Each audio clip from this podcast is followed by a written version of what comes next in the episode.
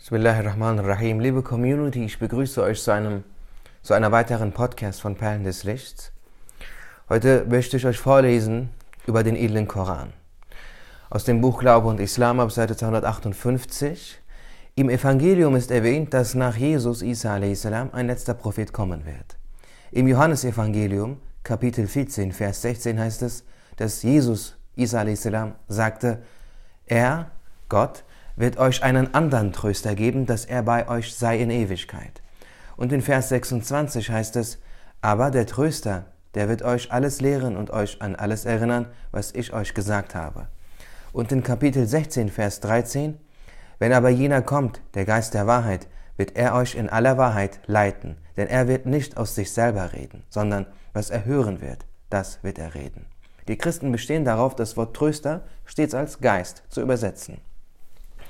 Außer diesen Stellen gibt es auch im Alten Testament in der Heiligen Schrift Aussagen über die Ankunft eines Propheten vom Volk der Araber.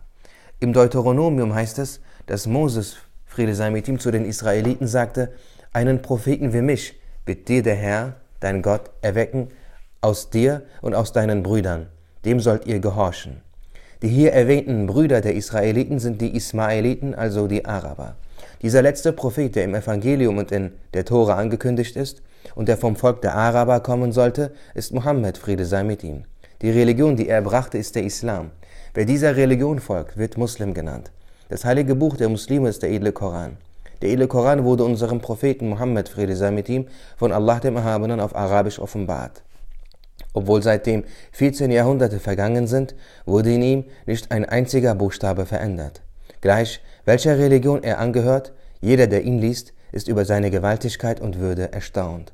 Sogar jene, die ihn nicht auf Arabisch lesen können und Übersetzungen in andere Sprachen lesen, geben zu, dass die Ausdruckskraft des edlen Korans sehr mächtig ist.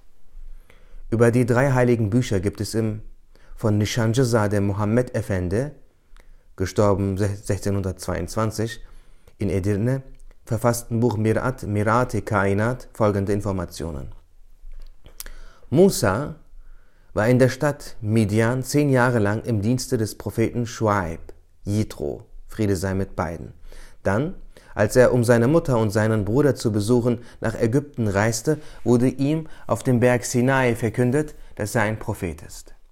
Er begab sich nach Ägypten und lud Pharao und sein Volk zu seiner Religion ein. Auf dem Rückweg machte er wieder beim Berg Sinai Halt und sprach mit Allah dem Erhabenen. Ihm wurden die zehn Gebote und 40 Bände der Tora, Taurat, offenbart. In jedem Band gab es tausend Suren und in jeder Sure tausend Verse. Um einen Band zu lesen, brauchte es ein einziges Jahr. Niemand außer Musa, Harun, Yusha, Oseir und Isa salam hatte es vermocht, die Tora in seiner Gänze auswendig zu lernen. Nach der Zeit von Musa salam wurde die Tora schriftlich festgehalten. Musa a.s. fertigte auf Geheiß Allahs des Erhabenen eine Truhe aus Gold und Silber und bewahrte die ihm offenbarte Tora darin auf. Er starb im Alter von 120 Jahren in der Nähe von Jerusalem. Im Jahre 668 nach Hejra, 1269 nach Christus, ließ der ägyptische Sultan Baybars einen Schrein über seinem Grab errichten. Nach Musa a.s. übernahm Yusha a.s. Jerusalem von den Amalek Amalekitan. Nach vielen Jahren degenerierten die Religion und die Ethik der Israeliten. Nebukadnezar kam aus Babylon und eroberte Jerusalem. Er zerstörte die von Suleiman, Salomon, Friede sei mit ihm, errichtete Al-Aqsa-Moschee. Er verbrannte die Tora, tötete 200.000 Menschen, nahm 70.000 Geistliche gefangen und verschleppte sie nach Babylon. Als Bahman Herrscher wurde, ließ er diese Gefangenen wieder frei. Useir a.s. rezitierte die Tora und die Hörenden schrieben sie auf. Doch nach Useir a.s. verfielen sie wieder in die Degeneration. Sie töteten die, Tau die tausend Propheten. Bis zur Ankunft Alexanders des Großen lebten sie unter der Herrschaft der Perser, danach unter jüdischen Gouverneuren, die die Griechen einsetzten. Was das Evangelium Injil betrifft, so konnte auch dieses nicht in seiner ursprünglichen Form bewahrt werden. Vor allem gab es niemanden, der das Evangelium auswendig kannte. Es existierten keine Aufzeichnungen darüber, dass sogar die Apostel selbst das Evangelium auswendig konnten. Im ersten Teil unseres Buches haben wir ausführlich über das Evangelium informiert. Doch beim edlen Koran war es so, dass während seiner 23 Jahre dauernden Offenbarung jedes Mal, wenn ein Stück offenbart wurde, die Muslime es sofort auswendig lernten. Doch als 70 Huffaz, jene, die den gesamten Koran auswendig können, in der Schlacht von Yamama fielen, war Omar radiallahu anh besorgt über die sich verringernde Zahl der Huffaz und konsultierte den damaligen Kalifen Abu Bakr radiallahu anh und empfahl und bat darum, dass der edle Koran gesammelt und niedergeschrieben werde. Darauf ordnete der ehrwürdige Abu Bakr den ehrwürdigen Zayd ibn Thabit, der einer der Schreiber des Gesandten Allahs, Friede sei mit ihm war, an, die Suren des edlen Korans einzeln niederzuschreiben. Der edle Koran war in sieben Dialekten, einschließlich des Dialekts der Quraysh, offenbart worden. Man, man, erlaubte sogar, dass Leute, die ein bestimmtes Wort des edlen Korans nicht gut aussprechen konnten, ein anderes Wort mit gleicher Bedeutung benutzten. So hatte Abdullah ibn Mas'ud radiallahu anh, zu einem Bauern, der ständig Ta'ammul Ethim als Ta'ammul Yetim aussprach, gesagt, wenn du dieses Wort nicht aussprechen kannst, dann benutze stattdessen Ta'ammul Fajr. Doch diese Rezitation des edlen Korans in verschiedenen Dialekten und die Verwendung verschiedener Wörter, selbst wenn sie dieselbe Bedeutung hatten, entfachte unter den Muslimen Diskussionen und Meinungsverschiedenheiten darüber, welcher Dialekt der bessere sei.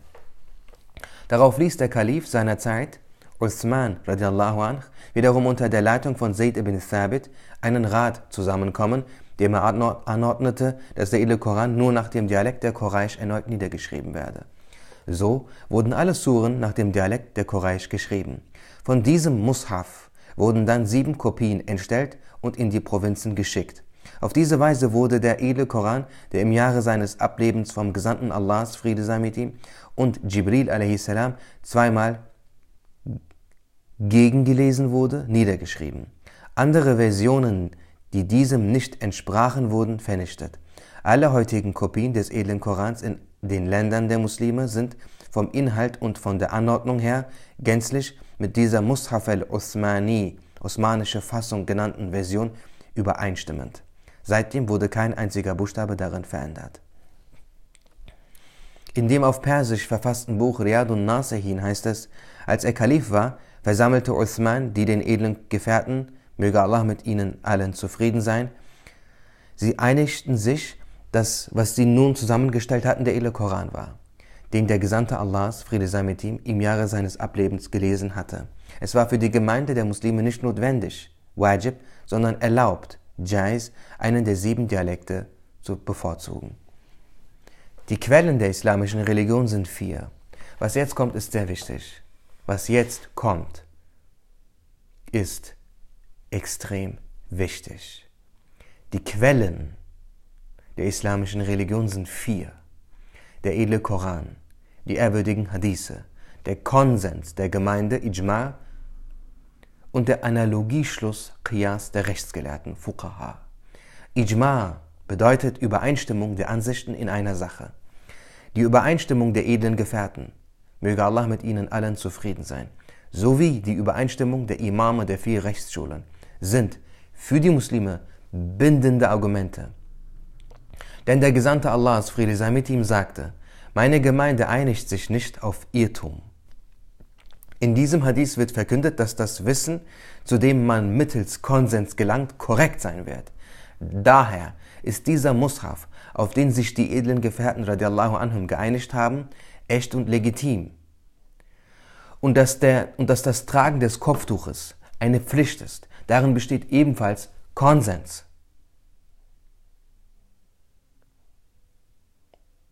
Daher darf man auf Reformisten, die den Glauben der Muslime zu entstellen versuchen, indem sie sich als Gelehrte, Akademiker, Islamwissenschaftler, Islamtheologen preisgeben, präsentieren,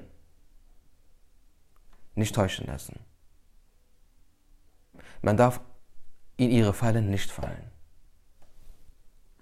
Wer den Konsens leugnet, wer den Konsens leugnet, liebe Geschwister, der gehört nicht mehr zu Ahlus Sunnah. Daher ist dieser Mushaf, auf den sich die edlen Gefährten radiallahu anhum geeinigt haben, echt und legitim. Es ist verboten, haram, eine andere als diese Version zu rezitieren. Ohnehin gibt es heute keine Versionen des edlen Korans, die in anderen Dialekten außer dem der Quraysh niedergeschrieben sind. Die sieben Dialekte haben sich mit der Zeit entweder geändert, gerieten in Vergessenheit oder gingen verloren. Um mit den heute gebräuchlichen Dialekten des Arabischen den Koran verstehen zu können, muss man die Koranauslegungen, Tefsir-Bücher studieren, um den damaligen Dialekt der Quraysh und die damals verwendeten Wortbedeutungen zu verstehen. Berühmte westliche Gelehrte und Schriftsteller haben immer wieder ihre Bewunderung für den edlen Koran ausgedrückt. Einer dieser berühmten Schriftsteller, der deutsche Dichter Goethe, sagte, nachdem er eine nicht wirklich korrekte Übersetzung des edlen Korans las, dass er zwar von den Wiederholungen darin etwas getrübt wurde, doch vor der Gewaltigkeit und Erhabenheit des Ausdrucks Bewunderung empfand. Der britische Priester Bosworth Smith schreibt in seinem Werk Mohammed and Mohammedanism, der Koran ist ein Wunder des klaren Ausdrucks, des Wissens, der Philosophie und der Wahrheit. Aubrey, der den edlen Koran ins Englische übersetzte, sagte, wann immer ich den Gebetsruf höre, hat er eine große Wirkung auf mich. Unter den herabrieselnden Melodien höre ich einen Ton, wie wenn er auf eine Trommel geschlagen wird. Dieses Schlagen ist, als ob es das Schlagen meines Herzens wäre. Marmaduke Pickthall sagt über den edlen Koran, jene unnachahmliche Symphonie und jener schöne Ausdruck, eine Kraft, deren Töne die Menschen zu Tränen und zu Ekstase führen. Neben diesen haben viele westliche Philosophen, Wissenschaftler und Politiker mit großem Respekt, großer Achtung und großer Bewunderung über den edlen Koran gesprochen. Doch diese akzeptierten den edlen Koran nicht als das Buch Allahs des Erhabenen, sondern als ein von Mohammed, Friede sei mit ihm, verfassten großes und schätzenswertes Werk.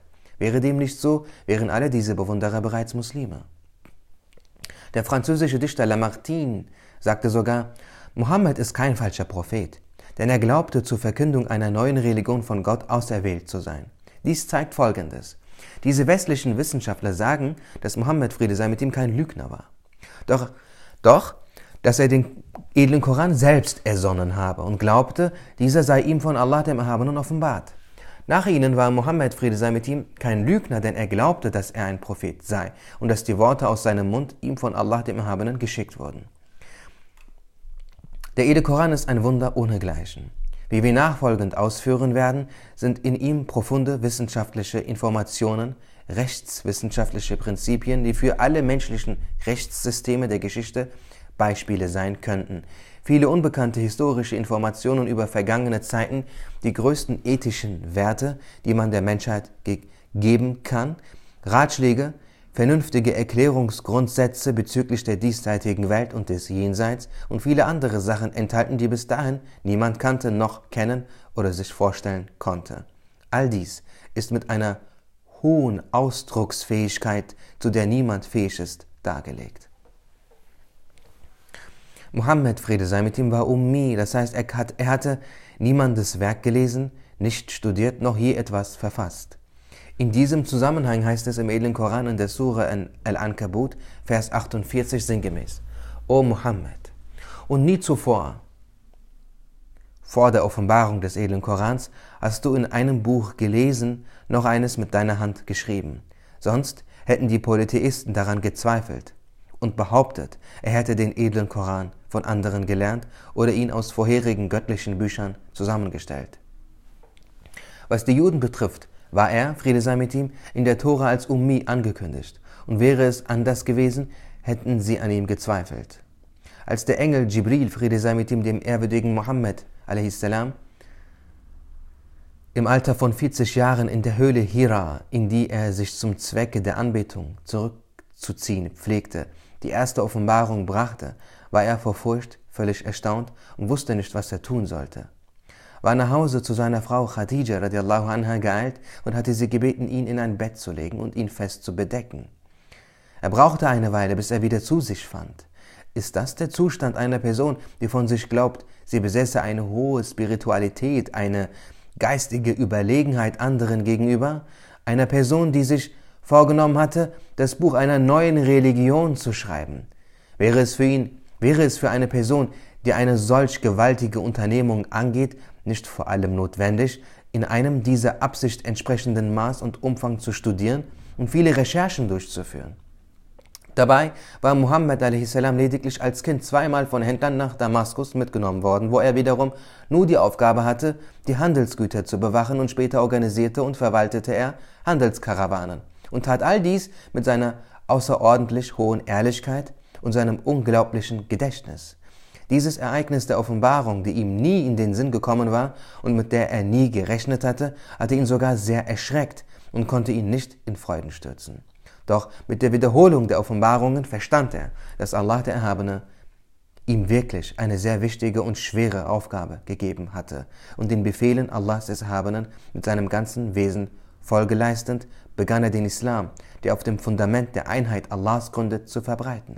Die Verbreitung des Islam durch Muhammad a.s. brachte ihm keinerlei weltliche Vorteile ein, sondern hatte im Gegenteil zur Folge, dass nahezu alle Mekkaner ihn anfeindeten. Er sagte, kein Prophet erduldete Quälereien, wie ich sie erdulden musste, und keiner von ihnen wurde betrübt, wie ich betrübt wurde. Dieser Hadith ist in Hadithbüchern aufgezeichnet und wohl bekannt. Auch dies zeigt, dass Muhammad a.s. keinerlei persönliche Interessen oder Wünsche bei der Verbreitung einer neuen Religion hatte. Wie soeben erwähnt wurde, waren auch seine Erziehung und seine Umgebung für ein solches gewaltiges Unternehmen nicht geeignet.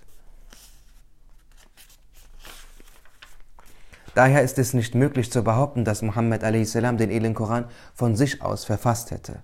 Ist denn der edle Koran tatsächlich ein von Allah dem Erhabenen offenbartes gewaltiges Werk? Untersuchen wir dies nun eingehender.